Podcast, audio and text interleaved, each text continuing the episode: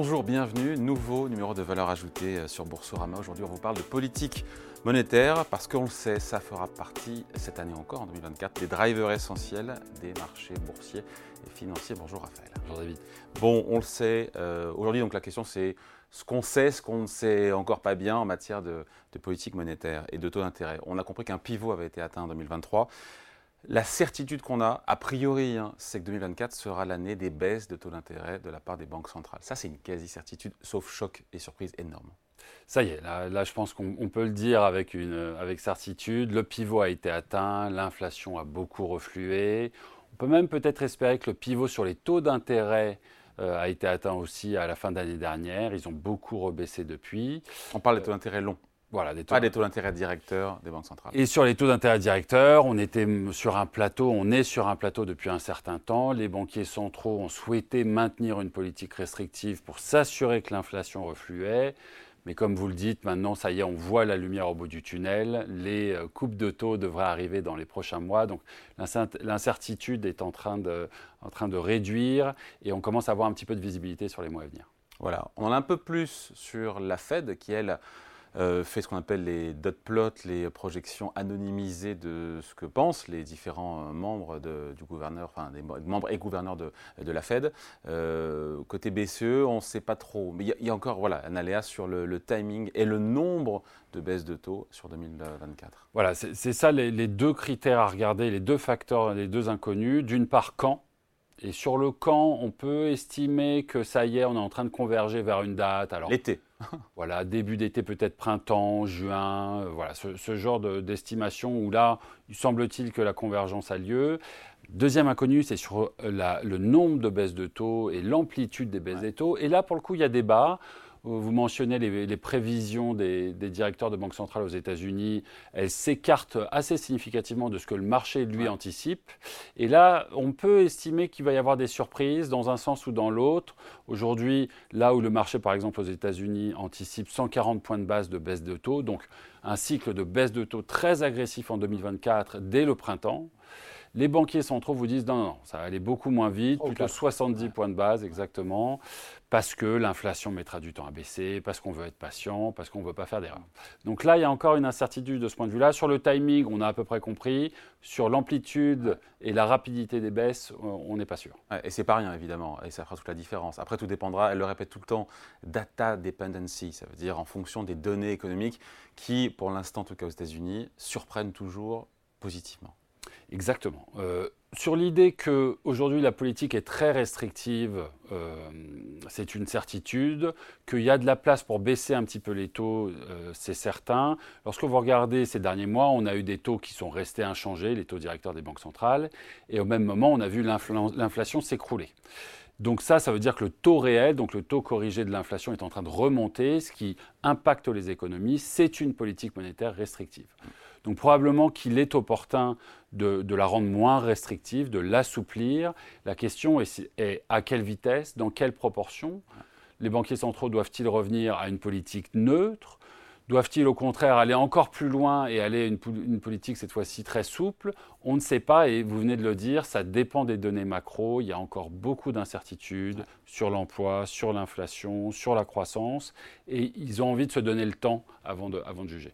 Raphaël, on se polarise le plus souvent évidemment sur ce que font les banques centrales, les taux directeurs, les taux courts.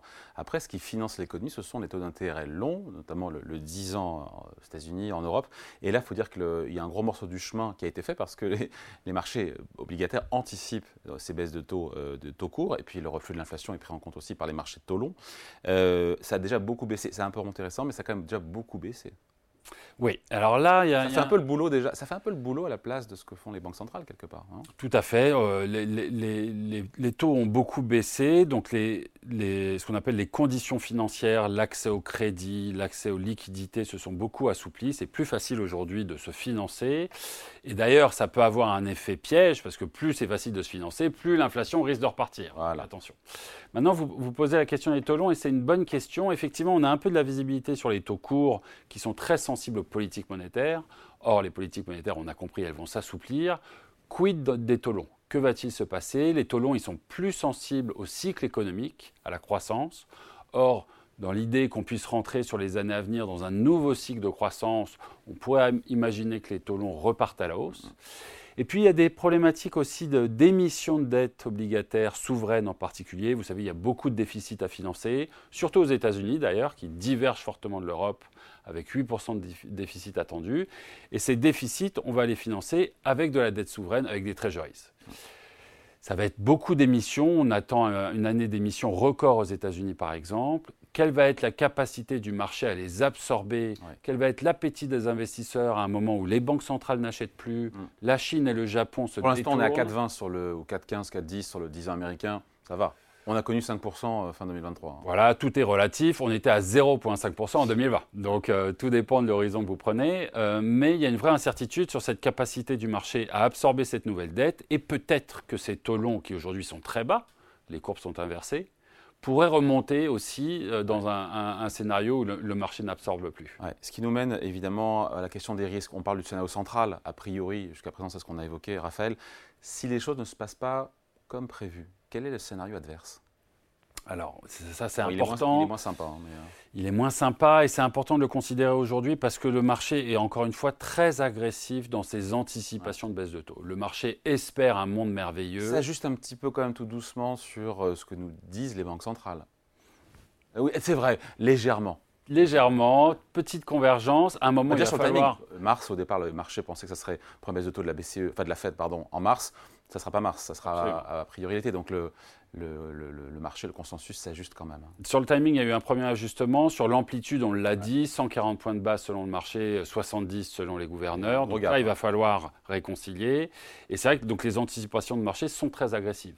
Que pourrait-il se passer?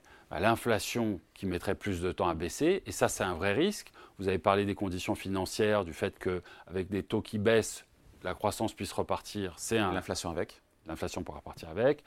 Il y a un vrai problème, entre guillemets, sur le marché de l'emploi. C'est quelque chose que Jérôme Powell et Christine Lagarde citent dans tous leurs discours. Le marché de l'emploi est très robuste, en Europe aussi. Hein. Mmh. Et, Ce qui est une bonne nouvelle d'un point de vue économique, hein, évidemment. Une très bonne nouvelle à tout point de vue, sauf un point de vue qui est celui de l'inflation. En l'occurrence, avec un marché de l'emploi très robuste, certains segments de l'inflation auront du mal à baisser. Le segment des services, par exemple, qui est très sensible au marché de l'emploi, ne baisse pas.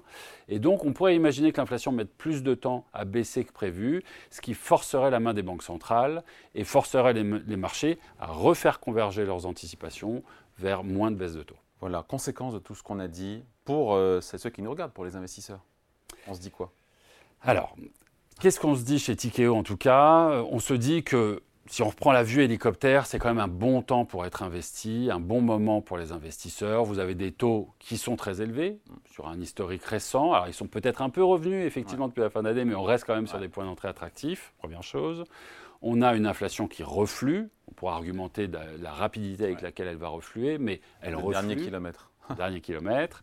Vous avez des banques centrales qui s'apprêtent à baisser les taux. Tout ça est très positif pour les actifs risqués et on a envie d'être investi.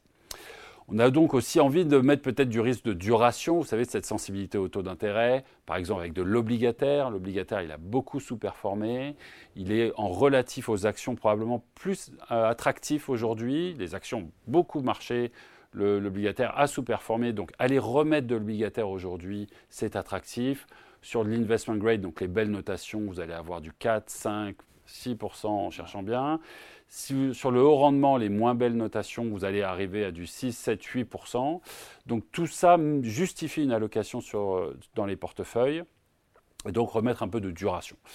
En revanche, être investi peut aussi être compatible avec être malin. Mmh. Et à un moment où le marché a eu une performance extraordinaire en 2023, en 2024, où les taux d'intérêt sont beaucoup revenus, ne pas aller trop trop loin dans les maturités, rester plutôt court sur l'obligataire, c'est pas totalement euh, idiot, nous semble-t-il.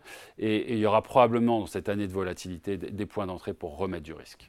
On en reparlera ensemble. Merci beaucoup. Raphaël Thuin, directeur des stratégies des marchés de capitaux chez Tikeo Capital. Merci. Merci David. Valeur ajoutée revient la semaine prochaine sur Boursorama.